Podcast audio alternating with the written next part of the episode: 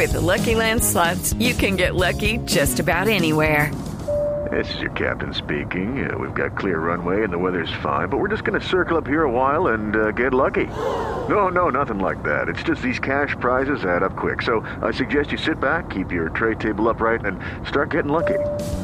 Play for free at LuckyLandSlots.com. Are you feeling lucky? No purchase necessary. Void where prohibited by law. 18 plus terms and conditions apply. See website for details. ¿Qué tanto publican en Facebook?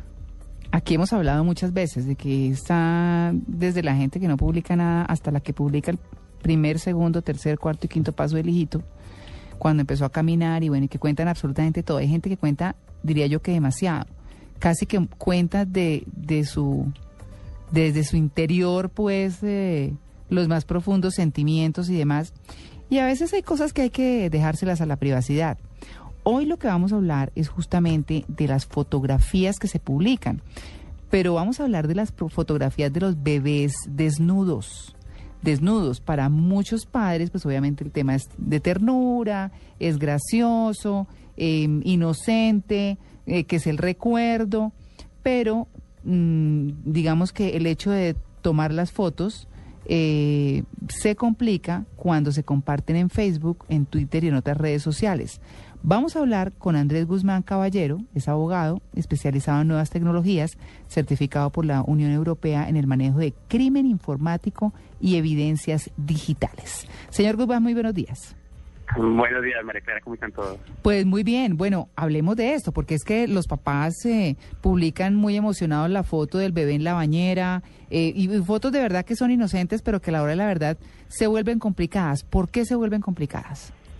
Bueno, sí, eh, se ha detectado en los últimos eh, meses, en los últimos años, en el último año sobre todo, que personas inescrupulosas están utilizando esas fotografías para cambiarlas y colocarles otras caras y darles un, un significado de pornografía infantil o pedofilia. Mm, Eh, en ese orden de ideas, pues claro, los niños son algo que eh, la sociedad protege demasiado y pues ya las redes sociales eh, y en general la sociedad pues está hablando de este tema y lo está asumiendo para hacer conscientes a los papás que al darle clic al subir o al enviar a, a estas fotografías pues se les está mostrando a todo el mundo y adicionalmente a eso pues que esas fotografías pueden terminar muy mal, pueden terminar en que eh, su hijo o la cara de su hijo o la imagen de su hijo termine pues en manos de personas muy ine- inescrupulosas. claro, eh, hay, hay por estos días en la red está circulando un aviso que dice no acepte a y entonces dan unos nombres eh, porque son pedófilos que se ponen de eh, solicitan amistad a, las, a los papás, sobre todo a los papás jóvenes que ven o a los papás que tienen tantas fotos de su familia y demás, para llegar finalmente a, a tener acceso a sus hijos. ¿Qué tan factible es eso? Pero, perdón, pero eso sí es verdad. Eso, No sé. Todos esos que, que- que publican en Facebook también se inventan tanto Mil cuento cosas. y tanta... Pero uno por prevención no deja de... Tenerlo en de- cuenta, Sí, digamos. exactamente. No, de acuerdo, mira, la verdad es que todos tenemos que ser conscientes que al hacerle clic a una foto, eso es imparable. Es decir, tú, eh, después de eso se puede denunciar la foto, se puede bajar, pero es algo imparable. Eh, sean no, o no pedófilos los perfiles de las personas que los dicen. Además de eso, pues yo eh, les digo algo que es muy claro, y es que hacer un perfil en Facebook es una cosa de 30 segundos. Y si Sí. alguien es pedófilo, pues no lo va a hacer diciendo, mire, yo soy Juan Gómez, el pedófilo, sino lo hacen como una mujer o lo hacen como un niño o como alguien inocente y eh, en la red perfiles falsos deben haber millones de los que los delincuentes o las personas inescrupulosas se, se, se aprovechan. Lo importante es ser súper conscientes que al hacerle clic en enviar, todo el mundo lo está conociendo, no solamente las fotos, lo que tú piensas, lo que tú haces, absolutamente todo. Y que eso es una eh, bola imparable, casi imparable.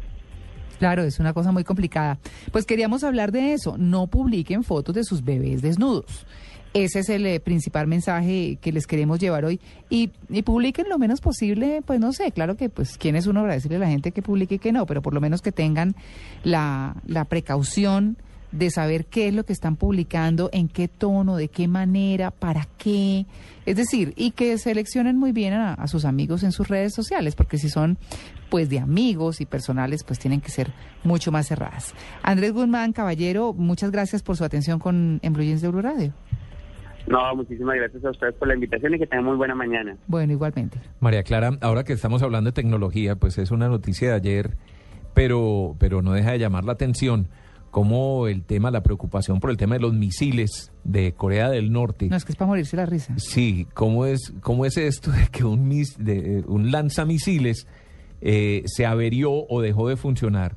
Porque resulta que tenían Windows 95. No, es que eso sí, pues. Es que Windows 95 es de hace ya demasiado tiempo. Pero es hace que- casi 20 años. Eh, y entonces, cuando ya tenían todo preparado, dijeron, bueno, actualicemos a Windows 8.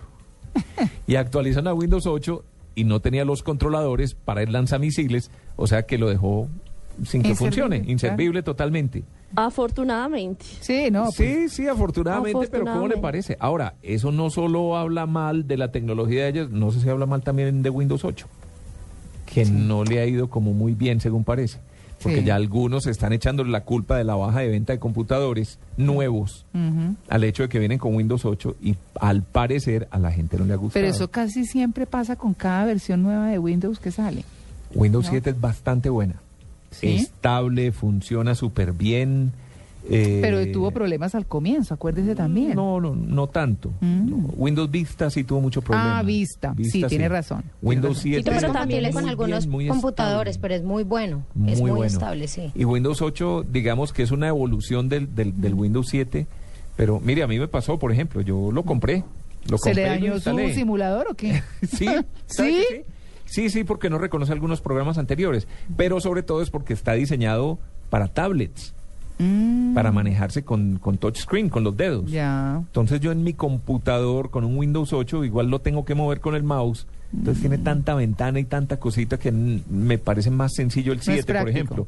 Entonces, claro, y viene el otro problema. El Windows 8 lo instalé sobre el Windows 7 como una actualización, pero en el momento que quise volver a Windows 7, Mm. Ya no. no, me tocó limpiar el disco duro, borrarlo Uy, totalmente, formatearlo y volver a instalar mi Windows 7, que afortunadamente pues también tenía la licencia. Mm, Tito, y usted que es tan tecnológico que anda haciendo todavía con Windows y con PC. No, no, me gusta, yo trabajo con PC. Me- a mí me ¿Más que funciona perfecto, sí, me, me funciona perfecto. Nunca he trabajado con Mac eh, y no es que le tenga fobia ni nada, sino que Windows 7 me ha cumplido con lo que quiero. No, pero es que el cambio, el cambio del PC a, al Mac es durísimo. Sí. Sobre todo los que nos tocó aprender grande tecnología, es di- yo ya lo manejo, pero muy difícil. Sí. O sea, Pero sí. una vez uno cambia, entra a una nueva era. Mm. Sí, eso, eso, eso me ha dicho todo el mundo. No sé, a mí. Pues yo, yo les voy a para confesar. lo que yo hago No, me funciona perfecto. Les voy a confesar Entonces, algo. Yo, yo no sé lo de la nueva era, Natalia. Yo soy, es decir, para lo que lo necesito. Yo no soy tan cacharrera como Tito, por ejemplo. Yo eh, aprendo lo que necesito y, y le pregunto a mi hijo, que esos sí, los hijos de uno son los que más saben de eso, ellos nacieron con la tecnología, o, o si tengo a alguien cerca que me explique o lo que sea. Pero yo realmente, es decir, lo de la nueva era de Natalia, eso es cuando alguien coge esos aparatos y les da, pues optimiza su uso. Yo los uso en lo básico, en lo fundamental. Yo, francamente, lo que adoro es la tableta. Eso sí me parece lo máximo.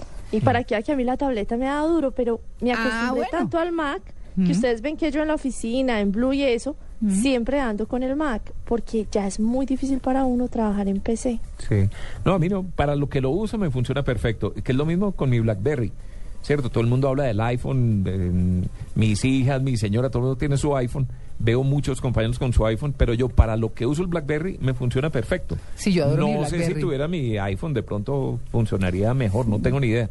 Pero para que lo que lo uso me Sí, funciona bien. A mí también. ¿Sabe Yo- que me parece muy bien, Tito? Porque uno se vuelve consumista sin necesidad. Sí, Sí, claro. lo que uno, se, uno se crea ajuste. necesidades. sí. no, de hecho le sí, confieso sí, sí, algo. sí. Yo no acostumbro, bueno, porque en la empresa me dan el, el- el- el teléfono. Ajá. Yo creo que si no me lo dieran en la empresa, de pronto yo hasta ni tendría Celular. celular. Pero Si no- Tito, usted con las responsabilidades que tiene, Por eso, ¿se no, por eso, por Sí, eso, sí. porque toca, ¿cierto? Mm. Pero eh, quiero decirle algo, mi primer celular realmente eh, lo compré en RCN, que no le dan celular a los periodistas o a la gente de radio. Me tocó comprarlo, Mm. pero fue el primero. Antes yo ¿De no tenía, verdad? estoy hablando de hace cuatro años. Sí, Tito, de verdad. Tito es muy Sí, en particular. Sí, no, no, no.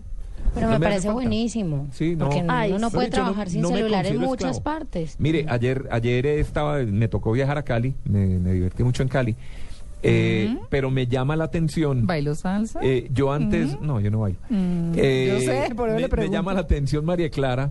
Anteriormente había una definición. que, eh, que- ¿Cuál es la definición de una diez milésima de segundo? No, pues. ¿Mm? Lo que se demora un taxista en pitar cuando cambia el semáforo a verde. Ah. ¿Cierto? Ahora yo diría que hay una nueva definición de una diez milésima de segundo.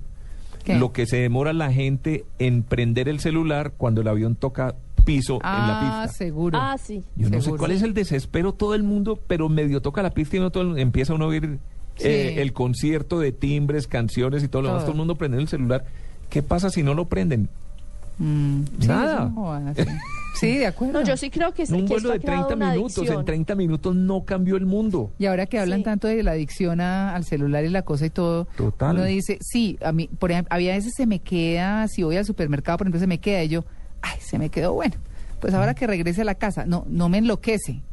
Eh, pero hay personas que sí definitivamente lo cargan, mejor dicho, a todo. No, no, no, no, me A llamó mí, la atención. Es, pues yo lo cargo, es pero si se me queda no desespero de pasa todo nada. el mundo toca tierra el avión y ahí va todo el mundo chun, chun, chun, chun, chun, a prenderlo. Sí. ¿Qué tal, no? No, bueno. A que vea usted 9 y 28.